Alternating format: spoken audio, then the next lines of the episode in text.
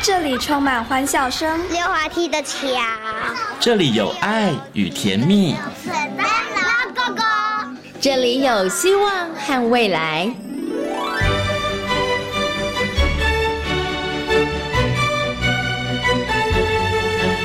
遇见幸福幼儿园，遇见幸福幼儿，遇见幸福幼儿，遇见幸福幼儿园。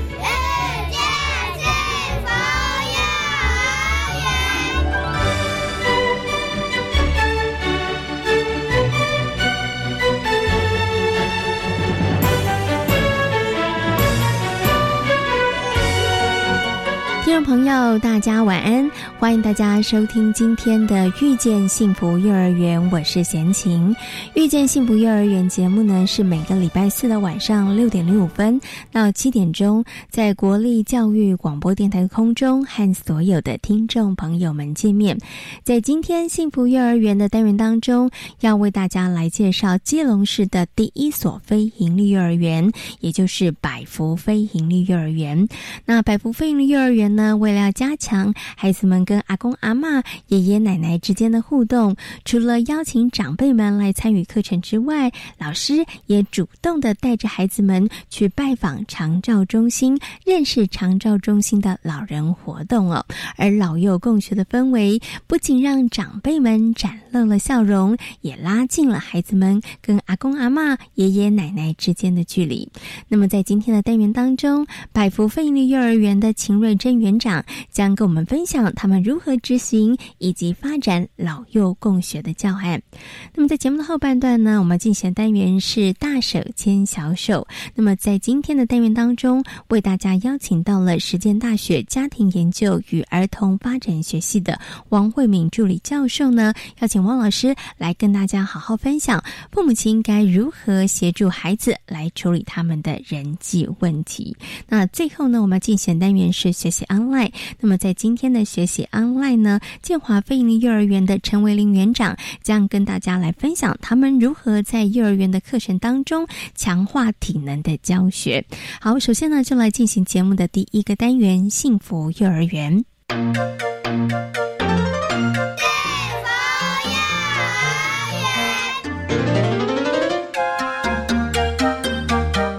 于基隆百福国中内的百福费力幼儿园，目前幼儿人数是一百零六名。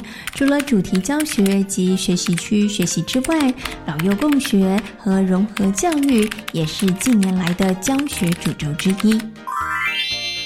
这里是教育广播电台，您现在所收听到的节目呢是《遇见幸福幼儿园》，我是贤琴。接下来呢，在我们节目当中要进行的单元是幸福幼儿园。那么今天呢，要为大家来介绍的这所幸福幼儿园呢，是位在基隆的百福国中内的百福非营利幼儿园。那么很高兴的呢，为大家邀请到百福非营利幼儿园的秦瑞珍园长呢，来到节目当中哦，跟大家好好来分享一下呢，百福非营利幼儿园其实应该是这一年多，那我觉得他们很积极努力推动的个教学的方向，包括老幼共学，也包括融合教育。那今天呢，要请我们的园长好好来跟大家进行分享。Hello，园长您好，好，先请您好啊，大家好，我是百福菲利幼儿园的园长秦瑞珍，是很高兴又可以再次看到我们的秦瑞珍园长，因为上一次呢见到园长应该是一年以前的事情了。不过呢，一年前呢，其实在跟园长呃谈的时候，我们主要是介绍百福非营利幼儿园的一些基本的呃状况，让听众朋友了解。不过我们今天呢，要特别的来针对百福飞营幼儿园的一些课程，然后来跟大家做一些分享哦。那刚刚贤琴有提到了百福飞营幼儿园在这一年多的时间，他们在老幼共学，然后还有在这个融合教育的部分上面，其实着力的部分还蛮深的哈。我想是不是可以先请我们园长来谈谈好了，为什么会在老幼共学的这个部分上琢磨？是看到有很多老人的问题吗？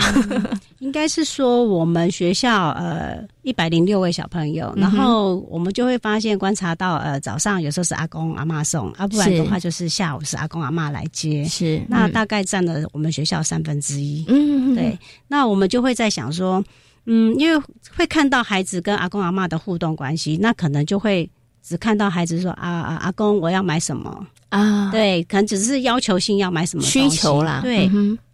那我们就会开始想说，那如果说孩子回去可以跟阿公分享一些学校的事情，嗯哼，这样子会不会更好一点点？一定会啊，我们才开始想。可是我们有试过，就是邀请阿公阿妈来学校跟孩子互动。嗯，可是阿公阿妈他们就会比较客气说啊，我还有别的事情。是，所以我们就在想说，那我们是不是先从我们的社区互动开始？嗯哼，对，因为非营利幼儿园它的呃核心价值里面，其实除了平等尊重，然后专业整合、公司协力，它有一个就是社区互动。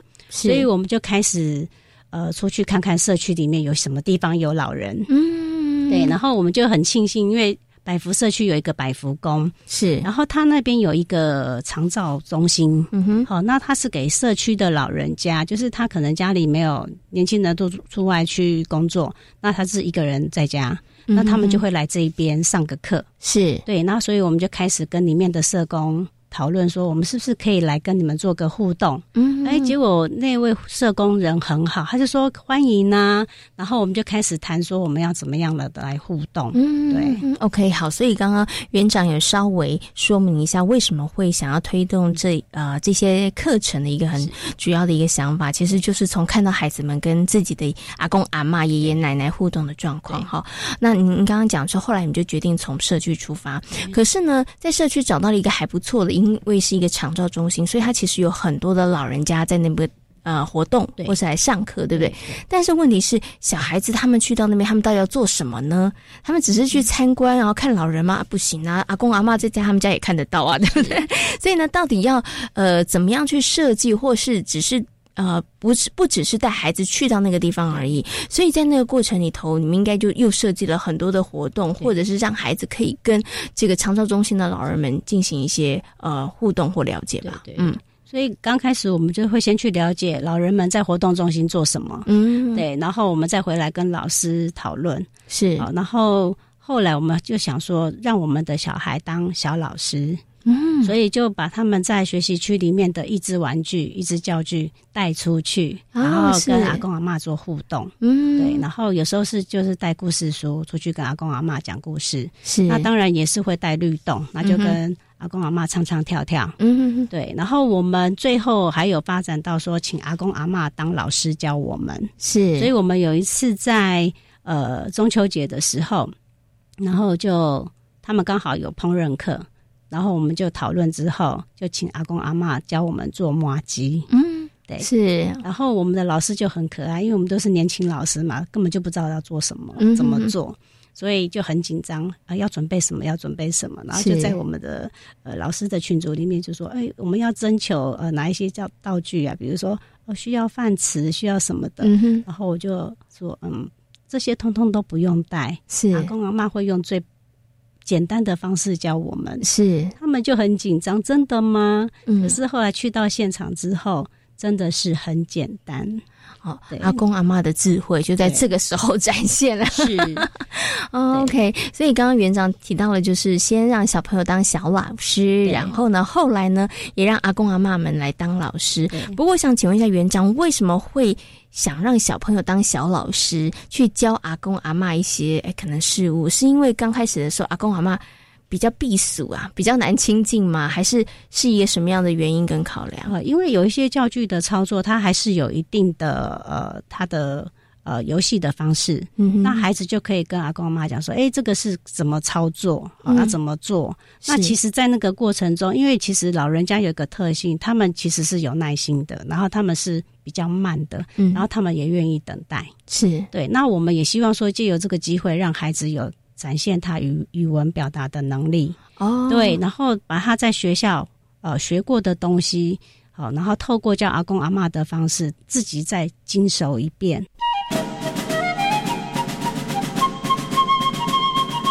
不过在这样子的过程当中，园长有没有觉得说，哎，我们还有哪里可以再继续？因为我们现在还在持续做嘛，有没有什么我们还可以再继续多做一点，或者是想要再嗯达到更多一点的这个目标或者是效果的呢？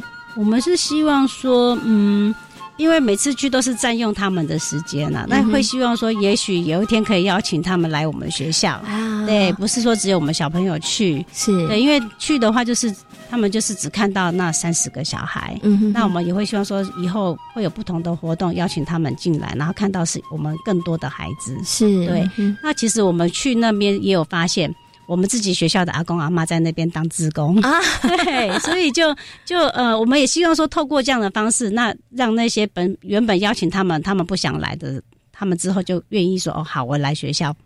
帮忙对，哎，这个也是一个很棒的一个点子，对不对？哈，好，那其实啊，这个百福飞营幼儿园呢，除了在过去这一年多的时间在推动老幼共学之外，还有另外一个部分上面呢，也是这一年侧重的一个目标，就是在融合教育。好，为什么会特别在融合教育这个部分上面琢磨呢？嗯，因为非营利幼儿园其实它有点类公幼，所以对于在招生的时候。呃，对于身心障碍的小朋友，他们就是我们就是零拒绝，对，所以有这样需求的小朋友，只要是家长或是说呃透过鉴定安置进来的，我们都是会接受。所以相对的，呃，因为我们会收到比较多这样的小朋友，就是跟一般私立幼儿园来比，我们的比例是高的，嗯，所以我们就会比较注意在这一块，嗯，不管是我们自己园内呃正常的小朋友，或是对于。呃，生长的小朋友，我们可能都要去考量到两边孩子互相学习的机会，然后两边家长对孩子的看法跟接受度是嗯 OK 好，所以其实是因为在招生的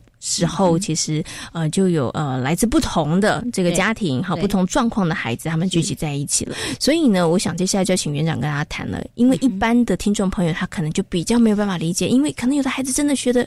比较慢，对不对？他们的状况可能真的比较多，对。那可能有些听众会觉得说，哦，那这样子会不会造成一般生的小朋友，他们学习上面可能会进度也会比较慢呐，或者是会受到影响？所以在这个部分上面，在教学上面，我们怎么样来克服？然后怎么样达到那个融合的教育？就是每个孩子他们其实都可以有好的一个学习的环境。嗯，其实。针对一般生的小朋友来讲，其实我们都还是会讲到个别差异。嗯，所以对我们来讲，呃，身障小朋友也只是就是个别差异而已。是，所以虽然说需要为他们在特别设计 IEP，嗯哼，可是，在我们的教学模式主题教学习区，那其实现在学习区已经走到区中区，那又更标榜就是适龄适性。所以在课程上面、活动上面来讲，其实它原就是。呃，针对小朋友的个别差异来做设计而已，嗯哼其实不会造成说。呃，那个接受度或是程度上面差很多啦。对，OK，好，因为学习区的学习本来就是每一个孩子他们有可以有自己的进度，对，有自己的喜好，对，有自己学习的步调，是对不对？哈，所以以学习区的方式来进行的时候，呃，对于孩子们不管是特殊生或是一般生来讲，其实没有什么太大的这个问题哈。不过刚刚园长有提到一个专有名词叫做 IEP，然后这时候可能要请园长稍微解释一下啦，因为可能有些听众朋友不了。了解什么是 IEP 呢？个别化教育计划。哦。所以其实如果这个孩子他经过检定之后，可能他是发展略微迟缓，或者是有些学习上问题的话，你们就会针对他们，还是会定一个个人的对。量身打造的一个学习的计划了。对，我们可能就是在开学初会邀请家长入园，然后会针对他的评估报告，然后然后家长的期望。然后来看孩子目前需要呃特别加强什么地方，嗯，啊，比如说有些孩子可能就是出大动作比较慢，那有些孩子可能就是在职能就是精细动作的部分比较慢，嗯，那我们就针对这些来帮他设计不同的课程活动。嗯，OK，帮他们设计课程活动是会专门。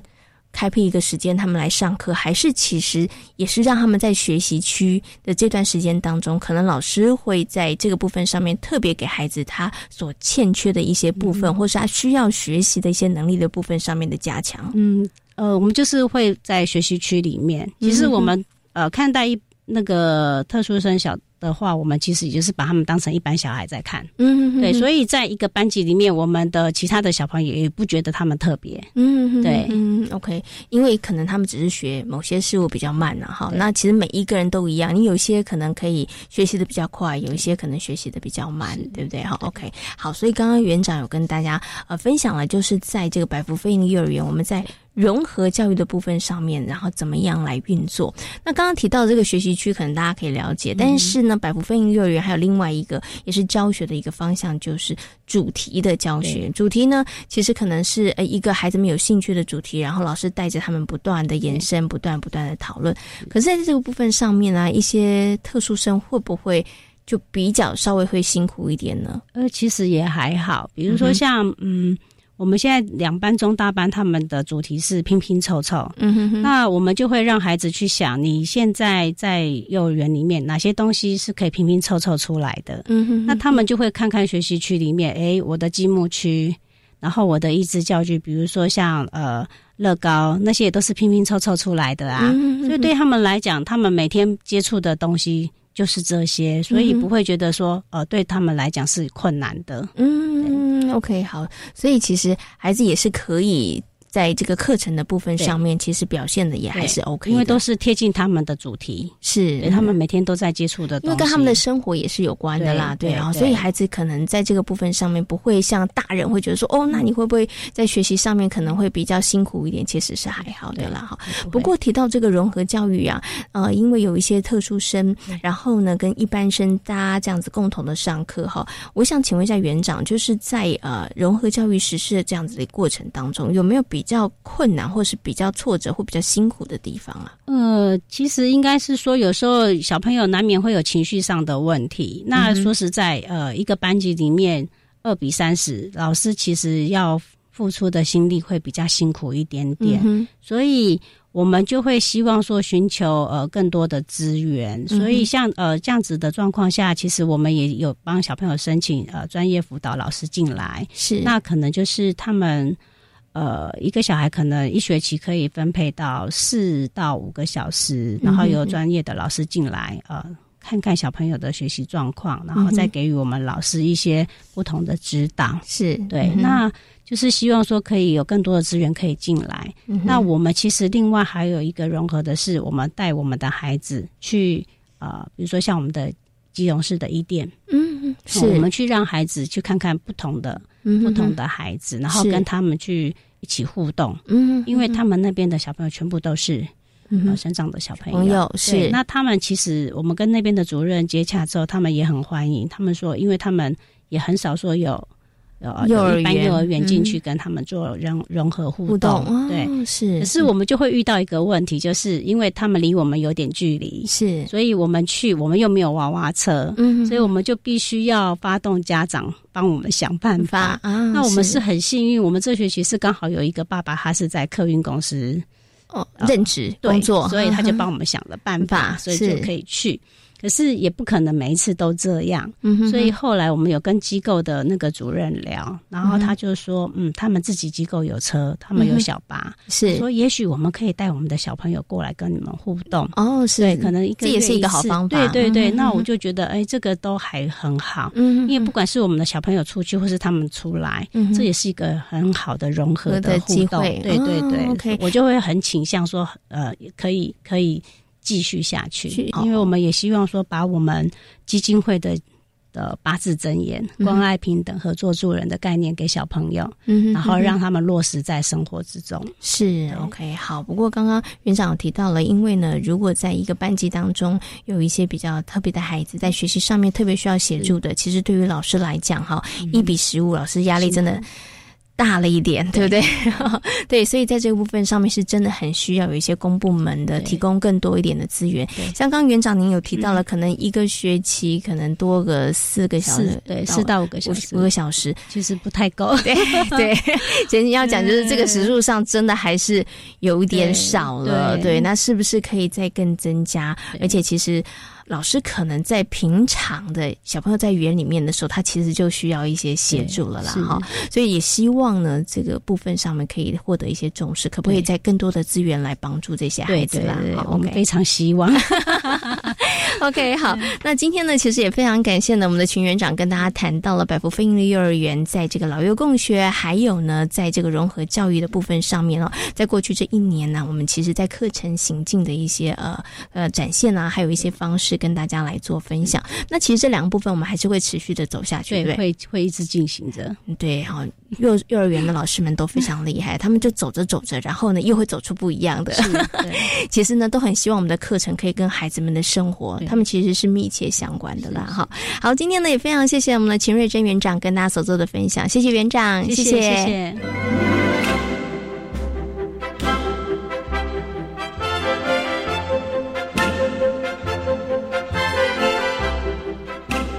从事幼教工作将近二十年的苏一云老师，原本是美工科的学生，在因缘际会下成为了幼儿园教师。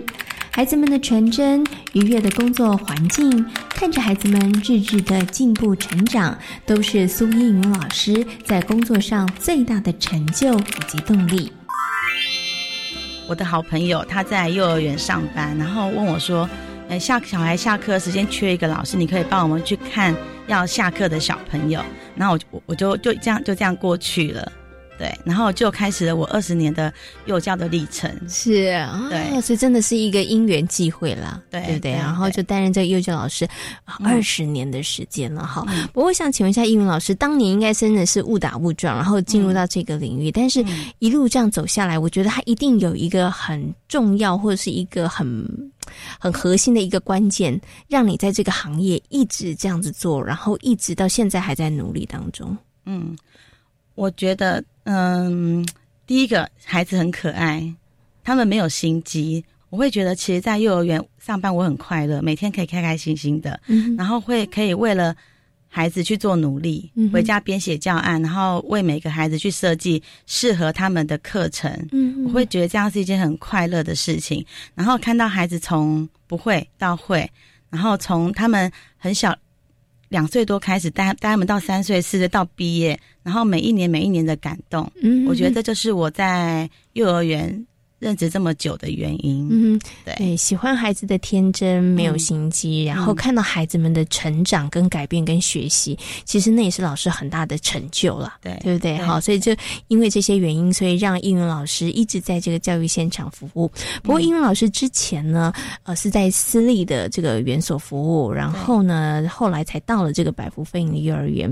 可不可以来分享一下，在这个两种不同的这个幼教的体制里面，就应该幼儿园里面。其实给你有没有不一样的感受啊？因为之前在私立幼儿园那边的家长的社经地位都是比较高的，对，然后他们的他们跟孩子的关系来说，他们就会。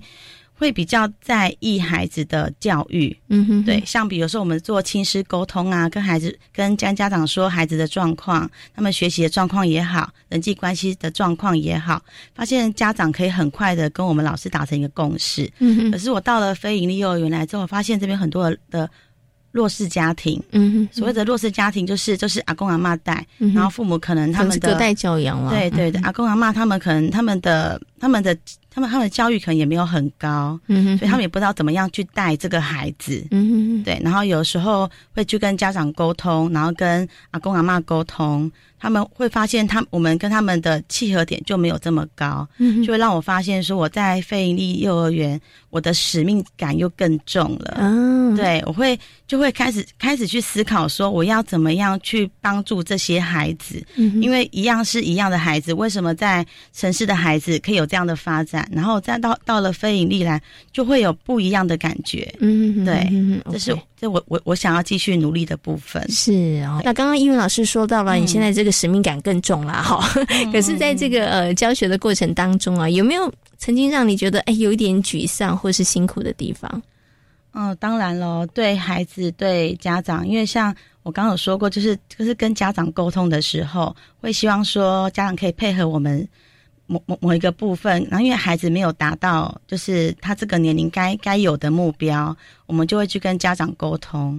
然后有时候因为家长是就是他们的观念可能跟我们不太一样，家长会觉得说孩子快乐就好。可是因为我们的经验告诉我们，孩子的未来不该只是这样，会希望他们有更好的发展。如果我们可以做到什么样的的目标，孩子可以可以。更好，嗯，对，所以我会会希望说去跟家长去沟通孩子的学习，嗯，可是有时候就会有有点难沟通，是。对，然后像因为现在又少子化，然后家长又比较疼孩子，是舍不得孩子做某些事，对，那我们就跟家长沟通说，你不要帮他拉拉链，你书包让他自己背，就是等等一些小小的细节琐碎的部分，是对，所以让让我觉得有比较。比较累一点的地方，只有累一点点哦，所以我们的英语老师还在继还是在继续续努力。但是也希望所有的这个家长们呢，真的要信任老师，因为每一个孩老师跟家长的心其实都是一样的，都是希望我们的孩子能够更好，对哈。所以真的希望家长真的可以把放心的把孩子交给老师们。好，好，那今天呢也非常谢谢呢应勇老师跟大家所做的分享，谢谢你，谢谢。你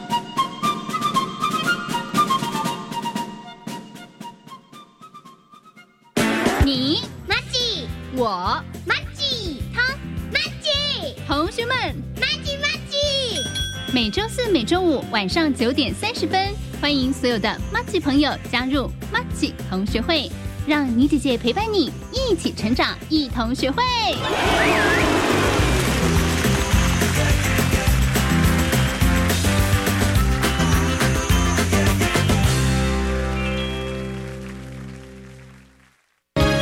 快报！机关署表示，长病毒已经进入流行季，请家中有五岁以下幼儿的家长特别注意。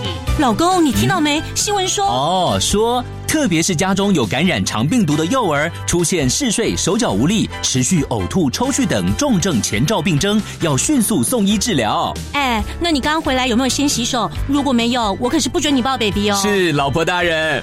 预防长病毒，赢在勤洗手。以上广告由疾病管制署提供。好，我是咪咪妈妈。我的孩子目前在念幼儿园，我觉得准公共幼儿园能够减轻家长每个月的负担，然后能够提升幼儿园的品质，有政府为我们把关，非常的棒。准公共幼儿园优质评价，让你托育的好，负担得起。以上广告由教育部提供。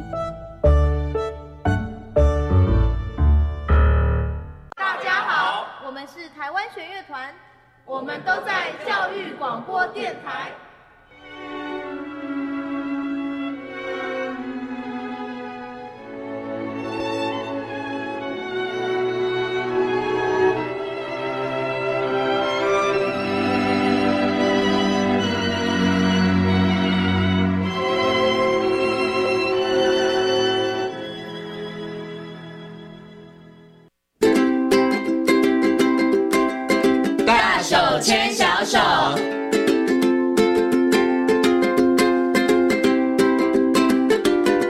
教育广播电台，您现在所收听到的节目呢是遇见幸福幼儿园，我是贤琴。接下来呢，在我们节目当中呢，要进行的单元是大手牵小手的单元。那么在今天单元当中，很高兴的为大家邀请到实践大学家庭研究与儿童发展学系的王慧敏助理教授呢，为大家邀请到王老师呢来到节目当中，跟大家好好来谈谈啊孩子们在幼儿园里头的人际方面的问题。首先呢，先跟王老师问声好，，Hello，，老师您好。啊，闲情好，各位听众大家好。嗯，之前呢，我们请老师来到节目当中，跟大家谈到了这个分离焦虑。分离焦虑呢，会出现大概都是在呃小朋友刚入园的时候。其实呃，小小班会，小班会，中班应该也还是会有分离间。还是有点分离焦虑，对不对？哈，是那个放完长假之后。啊，就回来 就马上有分离焦虑了。明明不是适应的不错嘛，哎，但是你可能呃放个十天的假，对。不对？哈，或者呃放稍微长一点点，哎，小朋友回来，哎，又又稍微要拉扯一下下，对。不对？哈，好，我们之前呢跟大家谈到这个分离焦虑，但是呢，分离焦虑如果你处理的好，其实它并不会持续太长的时间，孩子们很快的就可以呢跟着这个幼儿园的作息啦。然后呢，开始恢复呃，在这个正常的轨道上面来运作。但是呢，在这个正常的轨道当中，它其实又会有另外一个问题，因为呢，在幼儿园里头呢，一般大部分是三十个小朋友，哇，他就可能就会有人际方面的问题啦，哈，在相处上面可能就哎，我跟谁好，谁跟我不好，或者谁会打了我，哈。好，那想请问一下老师哦，我。作为父母亲，到底要怎么样去观察？说，哎，我的孩子在学校里头人际方面到底有没有问题？是听我的孩子跟我描述的吗？还是可以从他哪一些行为举止里头可以观察的出来说，哎，他可能在学校人际方面可能是出了问题呢？呃，我们通常哈最直接，当然就是说，有的老师会邀请家长入班，因为如果说老师呃有有反映说，哎，那个你的孩子呢有一些人际上的问题，那有时候家长就蛮紧张的，那时候有时候就会呃家长会入班去看，好去观察，那观察孩子在游戏的时候，哦，他都是自己玩呢，呃，还是说呃，他会被排挤呢？好，那可能这是一个直接的入班观察。嗯，那可是不是每个班级老师都会邀请家长入是班？好，嗯所以呃，接下来就是就是透过每天孩子回来的分享，好，嗯这是一个蛮重要的一些可以了解他在学校的一个状状况哈。比如说，比如说有时候他常常会说谁谁谁好讨厌，嗯啊，然后他都怎样怎样怎样，是哦那或者说呃都没有人要跟我玩，嗯嗯啊，或者是说他们在玩游戏，好，然后不让我加入，嗯哼啊嗯，所以如果说孩子他经常性的都在呃跟家长分享他在学校里边跟人的啊一些的问题，那家长可能要去了解一下啊，这背后到底是孩子的一些呃社会行为发展上的一些问题呢，还是说他周遭同才好、互动的一些的问题？嗯好、这个人就就必须要进一步去跟老师们做请教。是 OK 好，所以可以透过两个方式，一个呢就是入班去观察，实际看看孩子们跟他的同学们互动的状况；另外一个呢就是听哎孩子回来之后的分享，他到底都分享了什么事情哈？那。就分享这件事情，我想请问一下王老师，如果孩子回来分享，自始至终只有一个同学，嗯他好像他们班上没有其他同学了，嗯哼哼这样是不是也要有一点担心啊？哎，好，呃，基本上来讲，我们在幼儿园哈会有所谓的团体小组跟学习区，是，所以有时候家长就会问说，你今天跟谁玩？嗯哼哼啊，今天跟谁玩？有时候孩子就会很固定的。好，比如说他们在学习区的时候，就会有固定的玩伴，固定玩些什么。是好，所以有时候家长就会说，哎，那你有有没有尝试去玩？比如说每天都要搬家家，嗯那你今天有没有呃有没有去，比如说画画啊？然后有没有跟孩子一小朋友一起啊一起玩一些什么游戏啊？好，那所以基本上来讲的话，孩子跟孩子之间在幼儿园互动的机会其实是很多。嗯哼，好，当然他有蛮固定的一个游戏伙伴，好，那可能就是说他们可能就是一个所谓好朋友关系。嗯哼好，那是那如果说呃，他除此之外就已经没有再和其他人互动了，家长也可以跟老师呃，比如说联络部可以问一下哈，因为有时候也可以从联络部。去呃了解老师，如果有写一些的讯息，嗯也可以请教老师啊。尤其我们讲说，在幼儿园，孩子跟呃人际的关系有一些叫做被排挤的，嗯好、叫做关系型的，是好、关系型的被排挤。好，那有一些可能是比较是肢体的，好、肢体的。那如果是关系型的，比如说。呃，他们可能是联合，比如说他他们两个联合起来排挤别人，或者人家联合排挤他，可能就是另外一个问题了。哈、就是说家长也是要跟老师呢多一些的询问，啊，多一些的嗯了解孩子在班上其他孩子的互动的情况。嗯，OK，所以也是提醒家长在听孩子呃分享学校的讯息的时候，这个耳朵真的要张大一点，要听一下，要听出所以然来。诶，他是不是只固定跟一个两个？对对不对？那你可以试着询问他，你怎么要不要跟其他的人玩，或是什么？然后在这个部分上，可能要去做一些细究，因为有可能是孩子。被别人排挤了，嗯哼对，然后所以他只能跟某些人玩，哈、这也有可能，对，对，或许他们两个就是联合排挤别人，也有可能参这样参与他们。对，所以你看，所以其实这个就是父母亲要去深入的。那我想接下来就要请问王老师，如果我们真的发现孩子在人际上面有一些问题的时候，父母亲到底要怎么来协助啊？嗯哼，对，父母亲这时候就想说，哎。我是只要写联络簿跟老师讲，请老师多关心，还是说其实我在家里面，或者是我就应该跟孩子每天来进行开导，或者是父母亲到底要应该怎么样来协助孩子在这个人际关系上面去做一些改善呢？基本上来讲，我们讲说哈，呃，人际关关系涉呃牵涉到所谓的孩子的社会社会发展，嗯那也就是说，呃，以幼儿园的幼儿来讲，他基本上是从自我中心。到所谓的去自我中心，嗯也就是说从别人的角度来看，哈，就是说同理心的那一块，哈。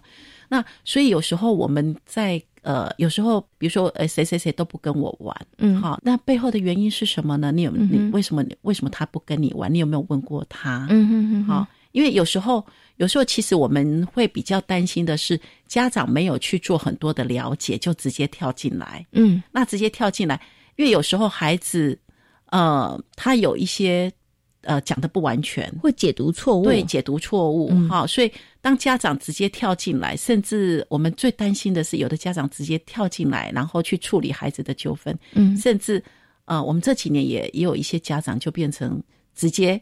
跟对方的家长，对，可能就会有一些呃不愉快。好，那其实这个这个是比较不好的一个最后的发展了。所以我们还是还是先去了解哈，那个孩子的在学校跟人有相处上的问题，他背后是啊自己的孩子他的个性，嗯啊，比如说是比较娇宠呢，是。啊，还是他还没有学会如何跟人家合作，或者是轮流。啊，可能他在家里边，比如说独生子女，有时候他不太知道怎么跟人家轮流，嗯，好，或者是分享，是。啊，比如说呃玩玩具啦，跟人家一起玩，哈，嗯那等等的，所以可能还是家长可以先去了解哈自己孩子的呃特质跟发展啊这个部分，然后接下来可能就是跟呃，如果还是家长觉得孩子还是一直在反映这个部分，那接下来可能就是所谓的。如何跟人家有良好的互动？好，这样的一个一些策略，嗯，好，比如说怎么跟人家合作呢？啊，或者怎么轮流呢？比如说，呃，比如说我们刚刚讲到，哎，玩具是不是你都在霸占呢？嗯，那可是别人想玩呐，那你有没有就说，哎，不给人家玩？那所以有时候你人家要跟你玩的时候呢，你就说好，那比如说我你数到二十，那我就轮到你。哈，所以就是就是在因为在团体里边，他所会会有人际的所谓的呃交换，社会交换，好，那或者是分享，或者是合作，所以孩子有时候对进入团体里边所谓的这样的一个社会化的行为，他的能力或者是呃表现的方式啊。可能还没有学习到，嗯，所以有时候家长可能会呃提供一些的方式，哈，来给他教导他，哈，你可以怎么样，嗯，好，来跟人家建立关系，是，对，这时候爸爸妈妈就像军师了啦。对不对？提供一些策略，对对，让孩子可以思考一下。哎，那你是不是可以试试看用这样的方法？人家不跟你好，那你是不是你先跟人家好啊？对呀，你先跟他打招呼嘛，对不对？哈，或者是哎，下次就邀请他一起玩，这也是一个方法。可是讲到策略这件事情，我就想要请问一下王老师，那有些父母想说，那这样我们用贿赂好了，可能准备一些饼干、糖果哈，然后让孩子带到学校去，然后好像也可以帮孩子建立一些人际关系。有些父母亲是这么认为的，对，这是一个好的处理方式吗？其实，其实我们还是希望那个交换是社会交换，是是那个所谓的啊，比如说是互惠是一种行为，就是说，比如说我帮助你，你帮助我，我完全跟你分享，你跟我分享，而不是直接的物质了。OK，好，因为对孩子来讲的话，直接物质有时候。有时候现在在呃，现在的孩子物质也非常的充裕，那我们也不希望就是说孩子太过物质导向，嗯哼，啊，那像有一些的活动，比如说哎，可以邀请孩子一起来玩，嗯，啊，或者是生日的时候邀请啊同学一起玩，可是不是直接的这样的一个拿东西去，比如说呃分享 OK，可是直接好，比如说用刚刚讲到好像。呃，用贿赂的方式，贿赂收买，对。对，其实其实这个是很大人的呃方法方式，其实我们比较不建议，还是用所谓的社会化的行为，是对，而不是物质。哈，对，对孩子来讲还是比较好一点。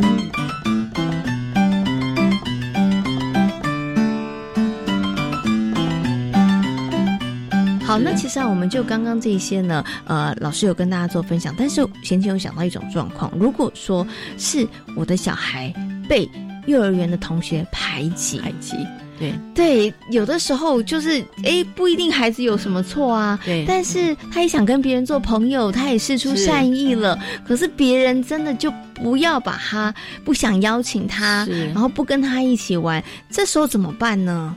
好，所以还是一样，就是说，我们还是去了解背后哈，嗯、就说我我如果是他呃长期在这个部分会有困扰或者是有问题，可能还是需要跟老师们多一些的了解，就是说，比如说在玩游戏的时候，孩子的发展比较比别人慢，嗯，比如说他每次啊都每次都是你啊，对，然后他是不是有呃，比如说发展或能力不足，嗯，好，那或者是比如说呃。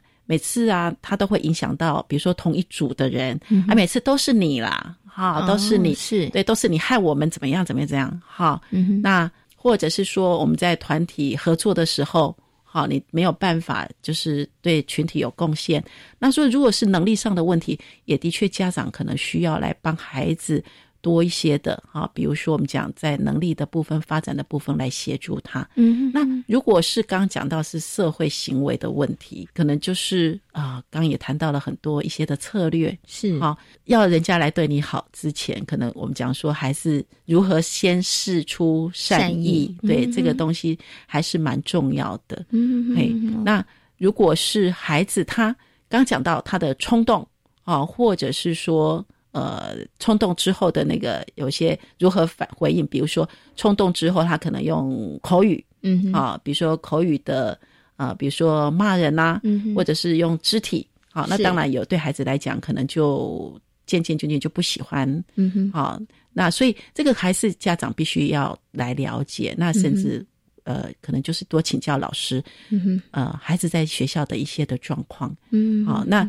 来找出呃对症下药，还是要找出问题的关键点啦，而不是是。直而不是直接来质疑为什么嗯。他会、呃被排排挤。挤，对、哦对，因为其实孩子互长期互动下来，会有产生某种的结果，可能都会有，因为他就是长期一个互动的结果，嗯哼所以他的背后的症结还是必须去了解，是，对，OK，好，所以呢，老师一直提醒大家哦，不要只有看到孩子的人际问题的表面，我们必须要去深究到底是什么样的原因造成了这样子的一个问题或者是现象，对对对，对。哈，因为你找到了问题，你才能够对症下药了。对嗯对，OK，就像刚刚老师讲，哎，如果孩子为什么被排挤，是因为哦，他可能动作比较慢，对，所以大家不想跟他一起分组，哈，对。还是呢，哎，他其实会有一些肢体的反应，反应，哦，所以大家不喜欢跟他呃在一起。你看不同的原因，对。看起来是同样的结果，但是不同的原因解决的方式，他可能就不太一样了哈。或者是爱告状，嗯哼，对。你动不动就跑去跟老师打小报告、来告状，同学也会不喜欢，就不喜欢了。哦对对，好会有蛮多原因的。找到问题之后，我们就来拟定作战策略，对不对？家长就跟孩子们一起来讨论，对对对。然后我们怎么样来改善这样的状况？哈，好。不过提到这个孩子的人际关系这个问题里头呢，哎，贤琴又想到另外一个，如果那个是一起大家同时都在一个班级里头，那我觉得啊、呃，怎么处理？刚刚老师有提到了。可是如果是转学生，对，可能我刚转进来，嗯可是我对这个班级真的就比较。陌生的时候，这个时候他其实应该怎么样可以让孩子的人际关系？这父母亲可能就会比较担心了。很多的父母亲对于孩子，比如说我可能在中班、大班的时候，我可能会转学校，这时候其实父母亲的一个很担心的点就是，那孩子的人际关系要怎么样处理？对，因为原来的那个班级是大家是熟悉的嘛。这时候父母亲可以怎么样来协助孩子啊？或是父母亲要特别关注什么地方？嗯哼，好。那呃，基本上来讲哈，孩子在幼儿园，呃，他们有很多互动的机会哈。嗯、那互动机会比较多的，好，比如说在学习区里边，比如说娃娃家，是那娃娃家的互动机会很多哈，嗯、因为它就是一个团体的一个游戏，你演谁，我演谁，他演谁，那大家共同来玩一出戏，嗯好，所以呃呃，家长就可以比如说鼓励孩子哈，比比如说平常在玩游戏的时候哈。那比如说，可以多玩一些跟人家互动的，比如说娃娃家，啊、是。哎，娃娃家跟人家会有互动，嗯、哼哼。对。那基本上孩子，孩子基本上来讲的话，呃，如果说呃一一起玩，都通常他也蛮愿意来来接纳，嗯，好、哦，只要没有说呃所谓的利益是啊、嗯、的关系，所以像娃娃家哈、哦嗯，那是一个蛮好的让孩子融入团体，然后认识朋友的一个很好的机会。是好，嗯、那所以通常我们会建议，就是先从这种呃小小群体的游戏开始。嗯，那像盖积木，盖积木有时候会一个人盖，是可是就会说啊，你盖一盖，比如说那有没有跟别人一起串变成一个大的积木啊？嗯啊，是对，像这些都是可以鼓励他、嗯、啊，就是几，其实先从先从呃小团体的游戏开始。嗯，那这样的话，慢慢的先建立所谓的呃同才的一些的呃，我们讲也是一个依附关系了哈。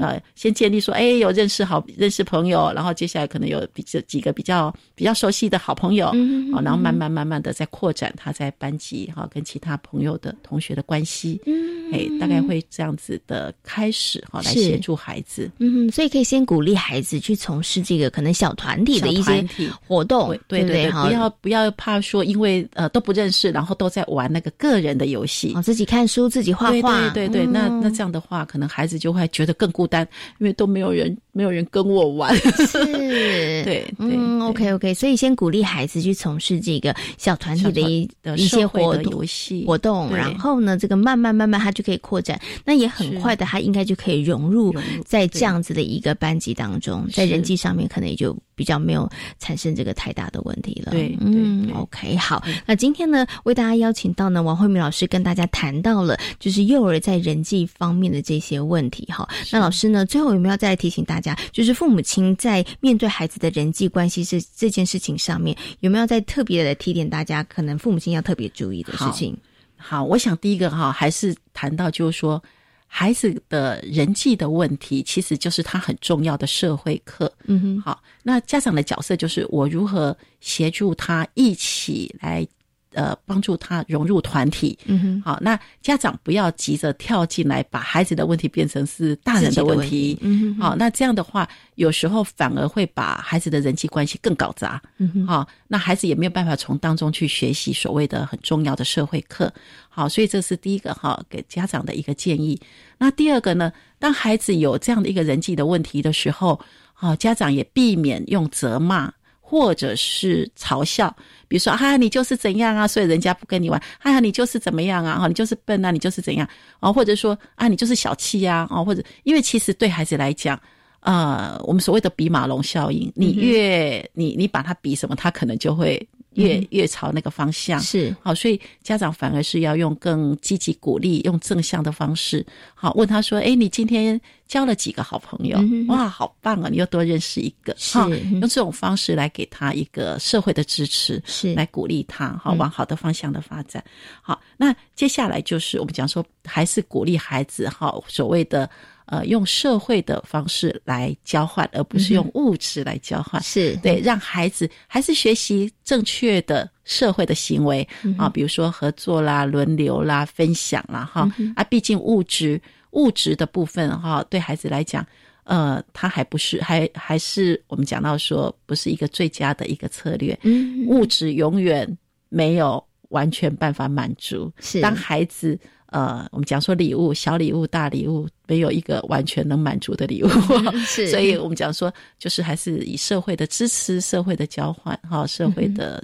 呃，学习哈，我想这个还是最重要的。嗯哼，OK，好。所以刚刚呢，老师有提醒了这个父母亲朋友哈，在面对孩子的人际关系上面呢，应该可以做哪一些部分？然后呢，有哪些原则？可能大家特别注意，以鼓励的方式来取代责取代责骂，以这个社会性的这个互动来取代这个物质性的，好，这是非常重要。然后另外呢，孩子有人际方面的问题，家长。不要自己跳下来帮孩子处理，这是孩子一个很重要的人生的一个社会的学习课程。所以，父母亲应该是跟着孩子一起来学习，协助孩子在这个课程当中，希望孩子能够学得更好啦。是是，OK。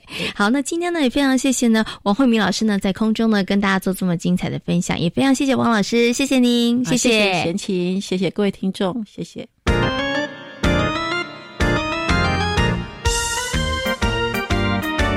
这里是教育广播电台，您现在所收听到的节目呢是《遇见幸福幼儿园》，我是贤琴。接下来呢要进行节目的最后一个单元——学习 online。位在新竹的建华飞鹰幼儿园，在成立之初就把孩子的体能学习列为重点之一。老师们会针对孩子的生理发展以及体能状态，依着园内的场地设计非常多的活动。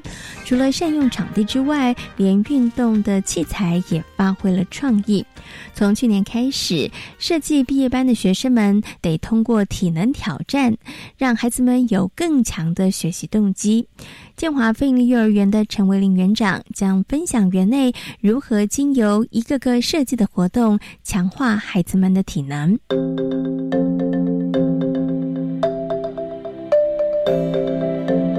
学习 online。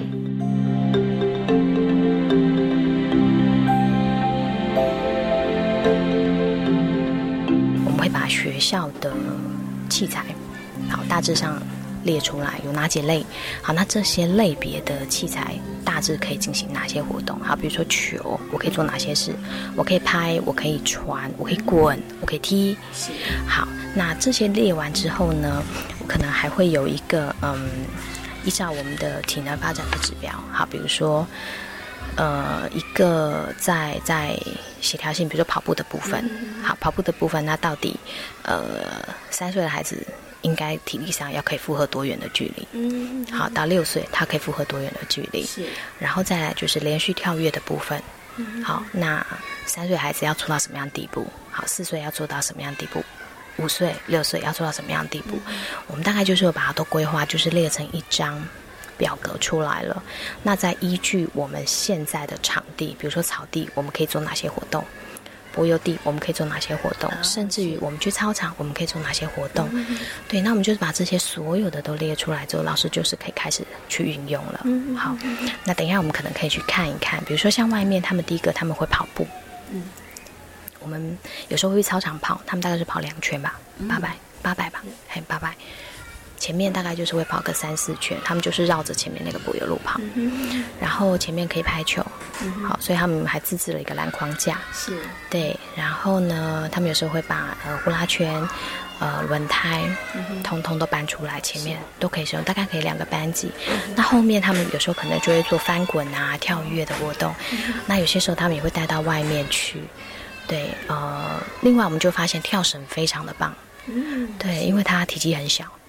然后推了就走，嗯，嘿，所以其实我们的孩子，像有一个中大班，他们从小班就开始练跳绳，嗯，到现在全班都可以跳。当然，老师有设点目标给他们啦，有阶段性的教他们技巧这样子。但是他们现在可能，老师到后来就是，哎，哎，你可以跳一百下了，他可能就会有一些小奖励，哎，比如说他们可以礼拜五。就是这几个成功的，我们可以喝个下午茶。哎，老师会备一点小点心，就是这一桌嗯成功的孩子。对对对对对。那当然不可能每个孩子都这么厉害啦。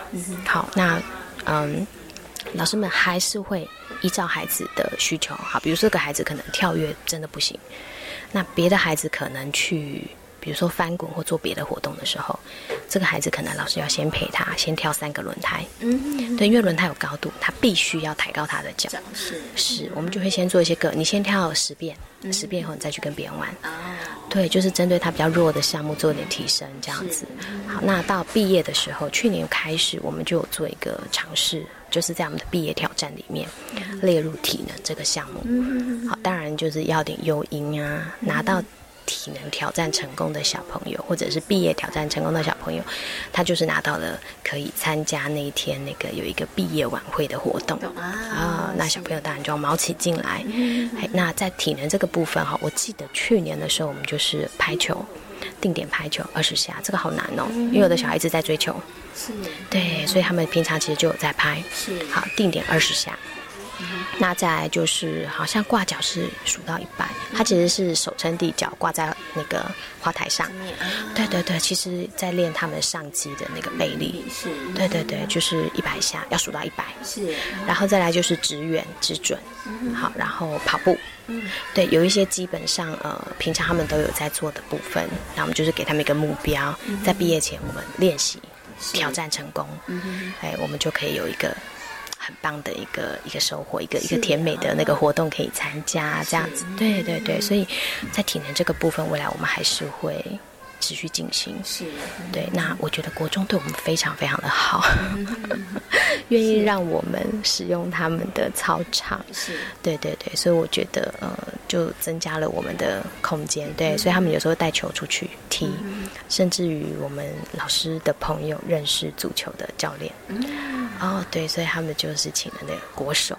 是对足球的国手到学校里面教小朋友踢足球，他们就跑去大操场踢了。是，对我觉得这些对孩子来说，爱运动是很好的事情。嗯，对。那从家长的反应里，我也觉得我们得到蛮多的正回馈。是对家长说：“哎，我的孩子来上学以后，哎，整个协调性变好了，就不再一直跌倒。然后有时候其实前面没有障碍物，你自己都会绊到你自己。”对，他就说孩子的。第一个协调性好了，他不会再常常跌倒了，然后，然后呃再来呃当然也会减少一些生病的机会。嗯，对对对，我说我觉得这可能是孩子们的一个很大的收获啦。对。在今天遇见幸福幼儿园的节目当中，为大家邀请到了实践大学家庭研究与儿童发展学系的王慧敏助理教授，跟大家谈到了要如何来处理孩子的人际关系，同时也为大家介绍了位在基隆的百福非营利幼儿园。感谢大家今天的收听，我们下个礼拜同一时间空中再会，拜拜。